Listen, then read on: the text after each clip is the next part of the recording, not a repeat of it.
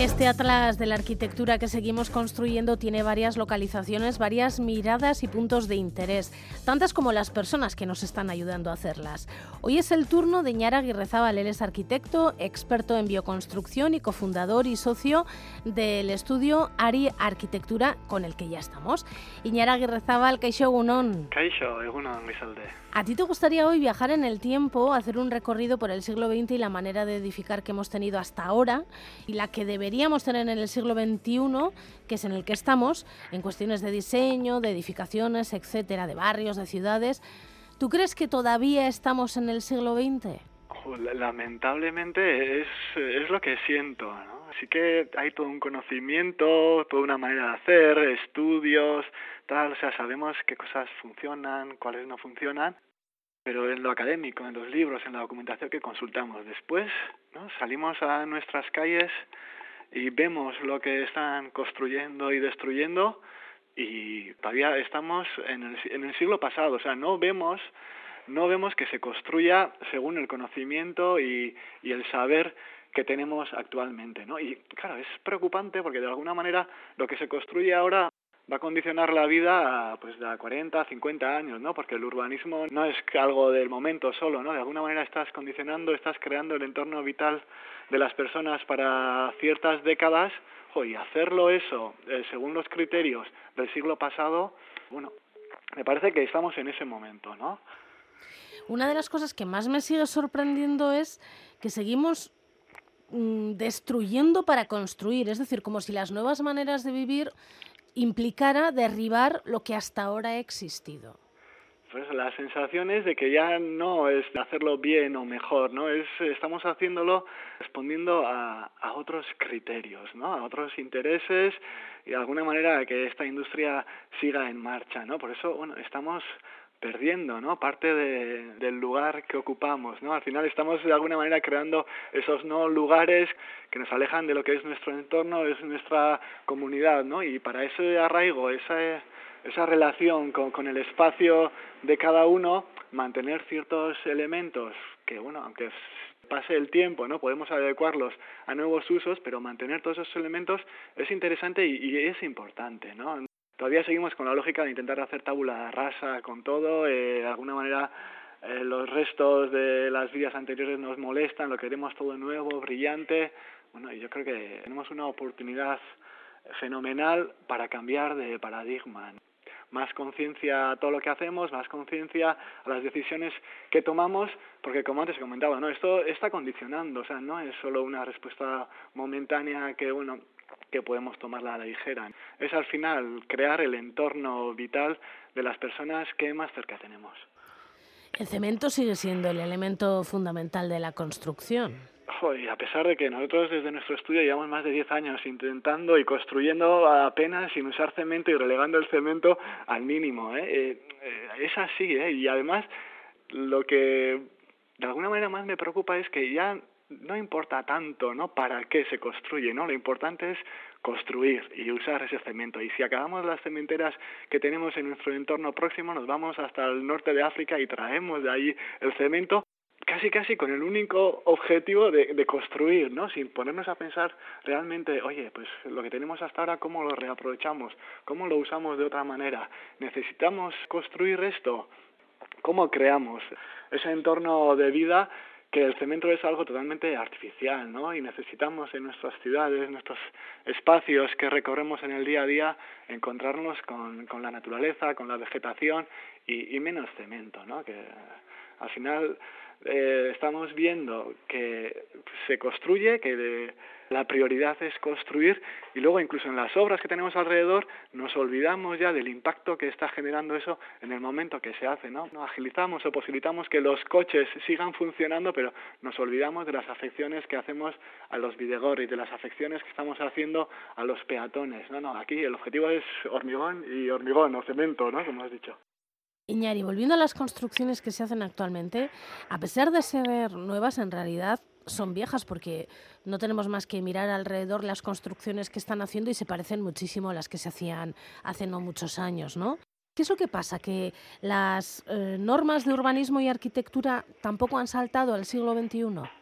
Mm, bueno, poco a poco, ¿no? Pero yo creo que al final, eh, detrás de cada norma hay grupos potentes de, de, intereses que de alguna manera condicionan esa norma. Esa. Yo entiendo que los que realizan las normas, ¿no? De alguna manera, esta democracia se encuentra bastante privatizada, ¿no? Y nos encontramos con una dictadura de, al final de las corporaciones que condiciona mucho, ¿no? Eh, pues, según normas dicen, joder, pues hay que hacer el 20% de, de las viviendas nuevas que se haga tienen que ser oficial ya, pero para posibilitar eso, brum, pues damos más densidad a nuestros barrios, ¿no? Y es que esa no es la, la respuesta, ¿no? Porque sabemos actualmente qué densidades son las que crean comunidad, qué densidades son las que crean vitalidad de verdad, tienen afecciones positivas en la salud de las personas que viven allí, soleamiento, ahorro de energía, o sea, sabemos todo, las densidades más o menos óptimas para cada lugar las tenemos documentadas y tenemos ese conocimiento, pero luego a la hora de construir,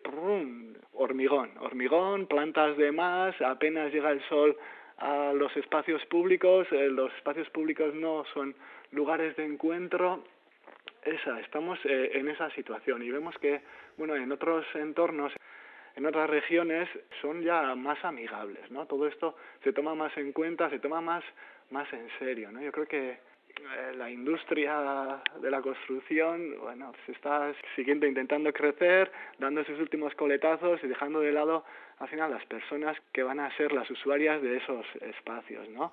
Y bueno, y en ese sentido, eh, tomar las riendas de esas decisiones en manos de los usuarios es lo que va darle la vuelta a esto, ¿no? Cuando vemos autopromociones, cuando vemos gente que se junta con otras personas y crea sus viviendas, eh, lo está haciendo según otros modelos. O sea, se está tomando en cuenta que en los próximos años esa persona va a querer vivir ahí y va a querer ser saludable y vital en ese espacio, ¿no? No en estos espacios llenos de sombras grises y de materiales totalmente artificiales.